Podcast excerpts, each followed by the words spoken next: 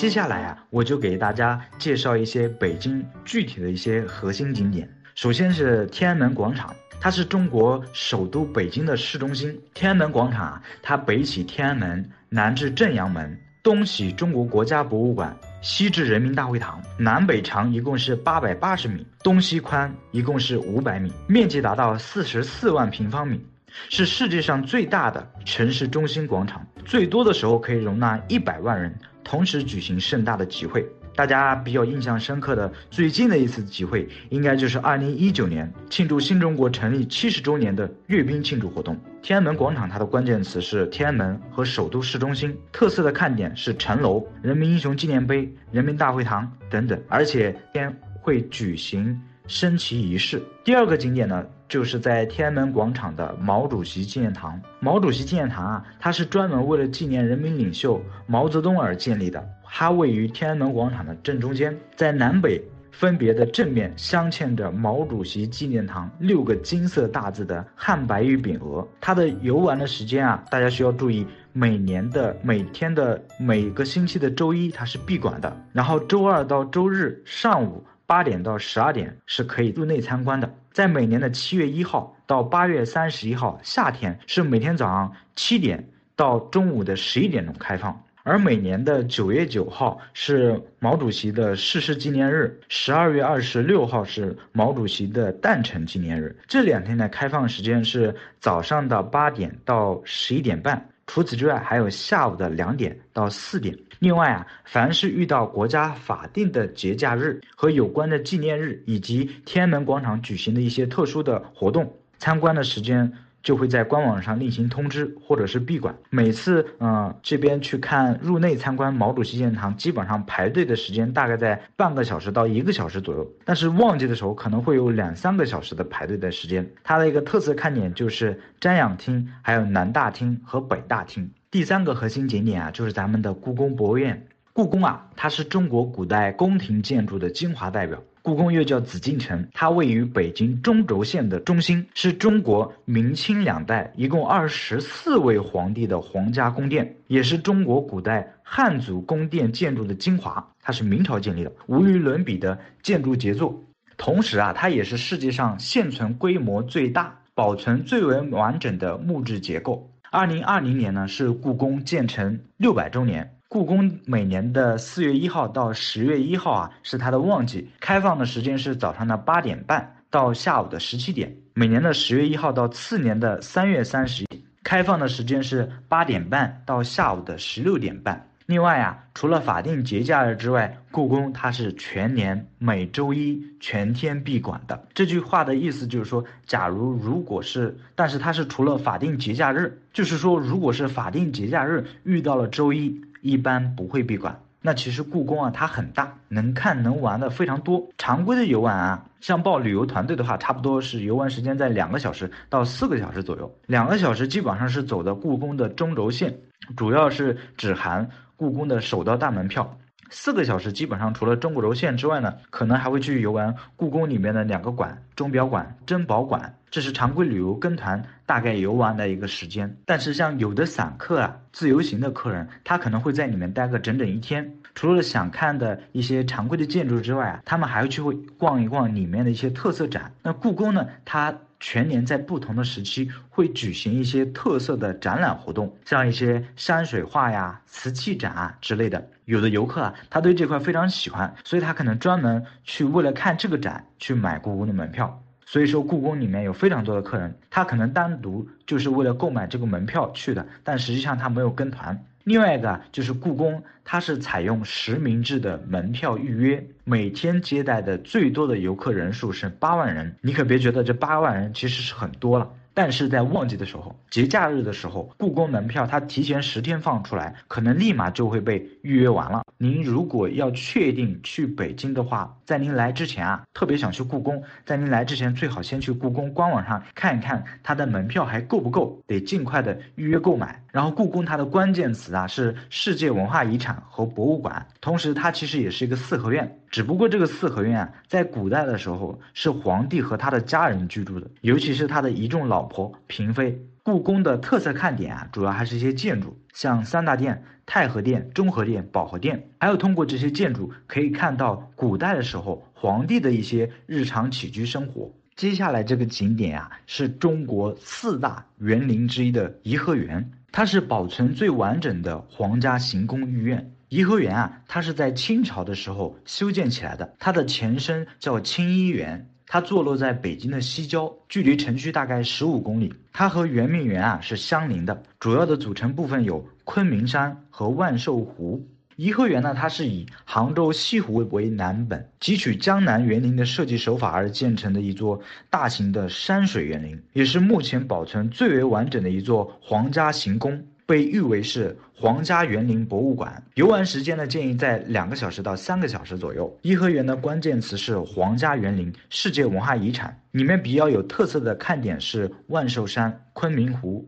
第五个景点啊是八达岭长城，它是位于北京的延庆区，是中国古代伟大的防御工程——万里长城的重要组成部分，是明长城的一个驿口。八达岭长城呢，作为居庸关的重要前哨，在古代的时候啊，就有一句话叫“居庸之险不在关，而在八达岭”。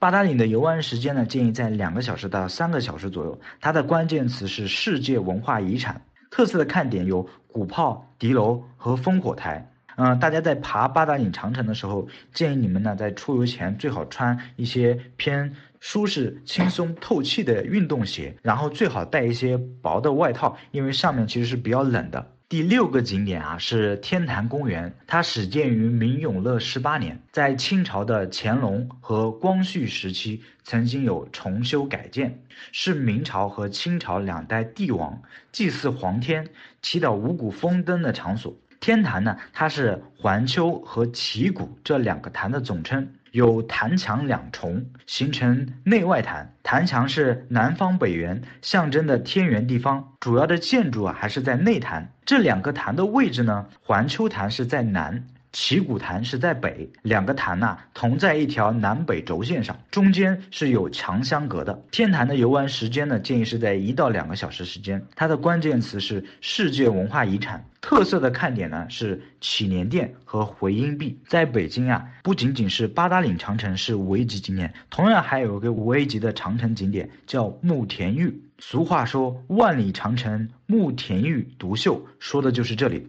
它是万里长城的精华所在，各个季节都有不同的自然风光。而且这慕田峪它跟八达岭不一样，就是慕田峪它主打的是小清新，适合打卡拍照，尤其是吸引了众多的外国的国家元首纷纷来此参观游览。慕田峪的游玩时间也是建议在两个小时左右。它的关键词是世界文化遗产。第八个景点呢是万园之园圆明园，它被誉为是理想与艺术的典范。可惜圆明园曾经遭到英法联军的洗劫和焚毁。圆明园呢，它继承了中国三千多年的造园的优秀传统，它既拥有宫廷建筑的雍容华贵，又有江南水乡的委婉多姿，同时呢，又汲取了欧洲的园林建筑形式，把不同风格的园林建筑融为一体，在整体布局上使人感到和谐完美，可谓是虽由人作，宛自天开。但是现在圆明园啊，它是遭到了焚毁。如果说它要把它重新恢复成它原来没有破坏时候的样子，需要全中国十四亿人，每个人差不多要捐款一千多块钱，才能够完完全恢复到全盛时期。另外，如果说它的完全恢复全盛时期的样子，每天大家参观一个小点的话。可能要把它完整整个圆明园参观起来，要一个多月的时间才能完整参观完。可想到圆明园的规模和价值到底是有多大？它是清朝的帝王太后在一百五十多年的时间里不遗余力的创建和经营的一座大型皇家宫苑。圆明园它的关键词是皇家园林。同时还是爱国主义教育基地，特色的看点是大水法和西洋楼。第九个景点啊是恭王府，恭王府它有一句话叫“走进恭王府，走进老北京”。它是除了故宫之外世界上最大的四合院，也是在当今的北京城里面保留下来的六十余座清代王府当中保存最为完整的一座。它原来是和珅的府邸。原来是这个恭王府啊，它是由府邸和花园两个部分组成的，整体的设计啊富丽堂皇，风景幽深秀丽。以前啊，有不少的电视剧就在这里取景拍摄，像《宰相刘罗锅》《雍正王朝》。还有《还珠格格》等等，所以这里啊是越来越出名。那说到拍摄电视剧啊，大家经常看到的一些清宫戏，尤其是一些皇宫的戏段，大家是不是以为在故宫里面拍的呀？其实不是，大多数都是在我们的浙江横店影视城拍摄的。历史上唯一一个在故宫内拍摄的电影叫做《末代皇帝》，那还是八几年的时候的事情了。从那以后起啊，就再也没有被允许在故宫里面拍摄电影了。恭王府的游玩时间建议在两个小时到三个小时左右。它的关键词是和珅和世界上最大的四合院。特色的看点有福字碑、银安殿、恭王府花园。第十个景点啊，就是奥林匹克公园了。它是北京奥运会的标志性建筑。二零零八年北京奥运会就在此举办，这里有众多的奥运会的比赛场馆，比方说鸟巢、水立方。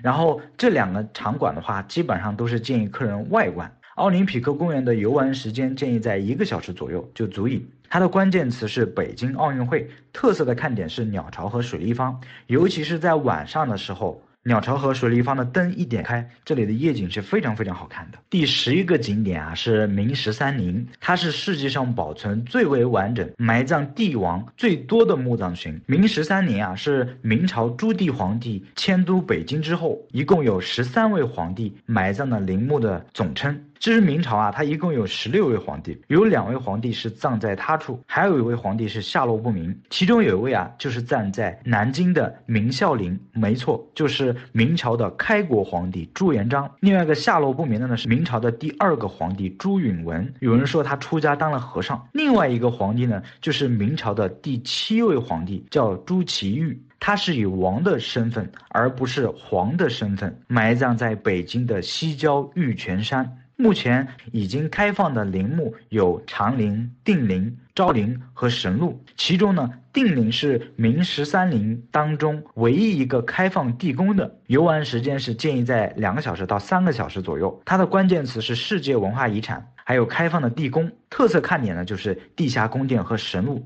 以上啊就是十一个北京的核心旅游景点。其实天安门广场啊、毛主席纪念堂是比较特殊的，因为它在严格意义上来说，它并非是旅游景点。另外九个都是北京的五 A 级景点。来北京旅游啊，基本上这些是必去的，只不过要根据您的出游的时间和天数进行适当的取舍，对游玩的线路进行适当的一个安排。相信听了上面的。嗯，关于北京的十一个核心的景点介绍之后，大家应该不难猜到我给大家来北京的十种旅游体验了。嗯，这第一个呢，就是去故宫里面仿古探秘，看看古代帝王居住过和办公过的地方，看看这座有着六百多年历史的紫禁城。第二个体验啊，就是不到长城非好汉，登上长城感受一下它的险峻和狂野。但到底是去八达岭长城呢，还是去慕田峪长城呢，还是去其他的长城，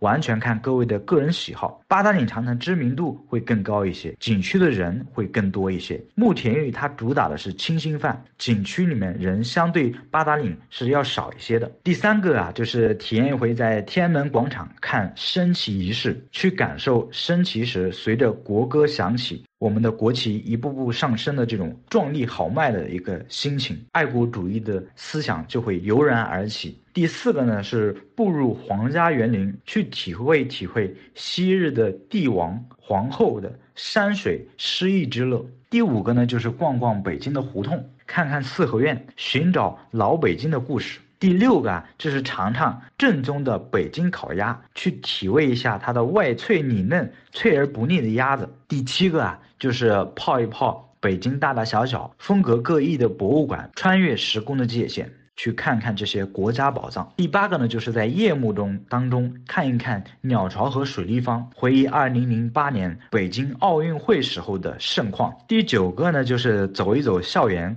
看一看从小耳熟能详的梦想学府北京大学和清华大学到底是什么样子的。第十个呢，就是站在天安门广场或者是天安门城楼，去回忆从一九四九年的开国大典到二零一九年的七十周年大阅兵，去感受。新中国日益强大，祖国日益繁荣的情形。升旗仪式是这样子的，北京的升旗的时间是根据北京的日出时间而定的，所以说全年当中每天的升旗的具体时间啊，它其实是不一样的。但是每天的具体的时间，其实在网上是可以查到。如果说您这边想要去天安门广场去看升旗的话，可以看一下您出行的那天。北京的升旗仪式具体的时间是早上的几点当中？最好，如果你想要达到最好的近距离观看的一个效果话，建议你可能要提前一晚去会更好一些。如果说去的比较晚的话，可能得要在广场的外围去看了。另外啊，早上去看的时候最好要带上一些薄外套，因为早上